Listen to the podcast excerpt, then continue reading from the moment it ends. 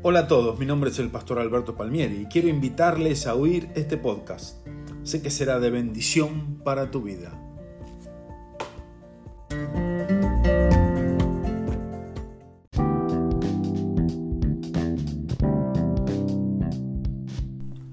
Continuamos con nuestro estudio la identidad del reino. Es común escuchar a la gente, soy como mi padre y cometo los mismos errores. Mi padre nunca avanzó en la vida y yo tampoco voy a hacerlo. Todas estas cosas que estamos mencionando en la Biblia las llama maldiciones generacionales. Las maldiciones generacionales son consecuencias de actos que hemos hecho nosotros o nuestros padres que fueron desagradables a Dios. Busquemos en la Biblia el libro de Deuteronomio número 5 del 7 al 9 Dice así, no tendrás dioses ajenos delante de mí. No harás para ti escultura ni imagen alguna de cosa que esté arriba en los cielos, ni abajo en la tierra, ni en las aguas debajo de la tierra. No te inclinarás a ellas ni les servirás, porque yo soy Jehová tu Dios fuerte, celoso, que visito la maldad de los padres sobre los hijos hasta la tercera y cuarta generación de los que me aborrecen. Estas maldiciones se transmiten de padres a hijos por generaciones. Por ejemplo, si mi abuelo hubiera hecho brujería, pecados sexuales, etc., eso me hubiera alcanzado. Y todo esto viene por la identidad y se transmite por la simiente. Recuerden, somos una sola especie. Así como el pecado de Adán fue transmitido, las maldiciones de nuestros padres, abuelos, etc., son transmitidas por la simiente. Ahora, ¿cómo se rompe o se quiebra esta maldición? Cortando la transmisión generacional. ¿Y esto cómo se hace? Haciendo lo mismo que pasó en el Edén, pero al revés con Adán hubo un cambio de identidad, pero nosotros tenemos que volver a la primera identidad y desde allí elegir bien. Vamos a la palabra otra vez y busquemos en 2 Corintios 5, 17. La palabra dice así, de modo que si alguno está en Cristo, nueva criatura es las cosas viejas pasaron, he aquí, todas son hechas nuevas. Se cortó la transmisión generacional. ¿Cómo se cortó? Naciendo de nuevo. Dice, si alguno está en Cristo, nueva criatura es. ¿Y cómo es estar en Cristo naciendo de nuevo? ¿Qué es esto de nacer de nuevo? Nacer de nuevo no es solamente hacer una oración para pedir perdón. Esta es una mentira. Y es la mentira más grande que la, que la, religión tradicionalista enseña, porque piensa que con solo repetir una oración queda todo solucionado. Nacer de nuevo es un proceso entras con una declaración de arrepentimiento verdadero, pero esto solo es el primer paso. Recién acabamos de hablar de la sangre. Es necesario que el nacimiento nuevo sea a través de la sangre de Jesús, porque en su sangre no está la simiente de Adán, la simiente de desobediencia.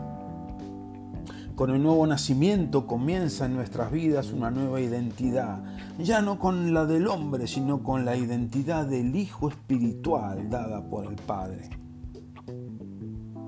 Por lo tanto, si el enemigo viene a destruirnos, no nos encuentra porque tenemos una nueva identidad que nos da una nueva dirección, un lugar espiritual distinto. En la palabra de Dios dice que Él nos ha trasladado, Él nos cambió la dirección. Dice que nos trasladó del reino de las tinieblas al reino de su amado Hijo.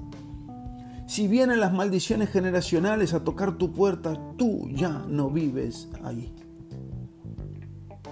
Si viene el enemigo con pensamientos de suicidio, de destrucción, de muerte, pecados sexuales, tú ya no vives allí, vives en otro reino. En el libro de Apocalipsis 1, 5 y 6 dice así. Jesucristo, el testigo fiel, el primogénito de los muertos y el soberano de los reyes de la tierra, al que nos amó y nos lavó de nuestros pecados con su sangre y nos hizo, reyes y sacerdotes para Dios su Padre. A Él sea gloria, imperio por los siglos de los siglos. Amén. Si entramos en ese proceso de nueva vida, lo viejo se rompe y lo nuevo trae la herencia del Rey de los cielos. Él promete hacernos reyes y sacerdotes para nuestro Dios. Ahora déjenme hacer una pregunta.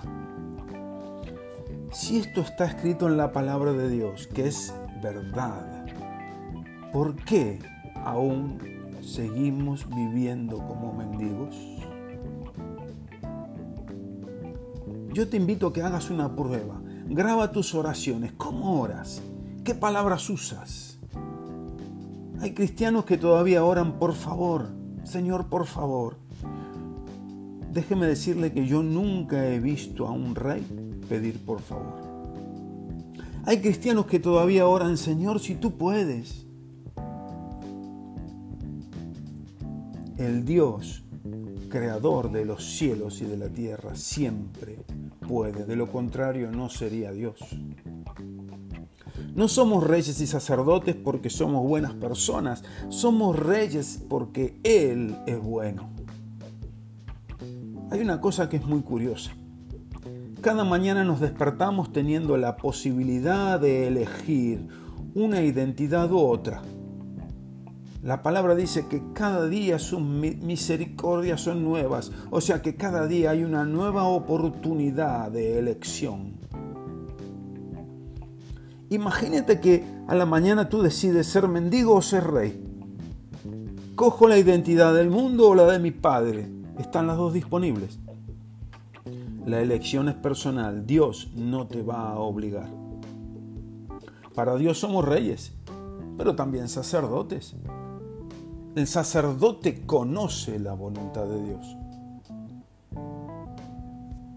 Mire, déjeme decirle que Dios nos ha dado todo. Está todo a disposición de sus hijos. Los reyes en el mundo tienen autoridad para establecer decretos y declaraciones, pero dependen de sus consejeros para saber qué decretos hacer. Dios, al hacernos reyes y sacerdotes, es para que conozcamos su voluntad y sepamos qué declarar para conquistar y que el reino de Dios avance. Ahora déjeme preguntarle, después de haber escuchado la primera parte y de haber oído la segunda parte de Identidad de Reino, déjame preguntarte, ¿qué decisión tomarás tú?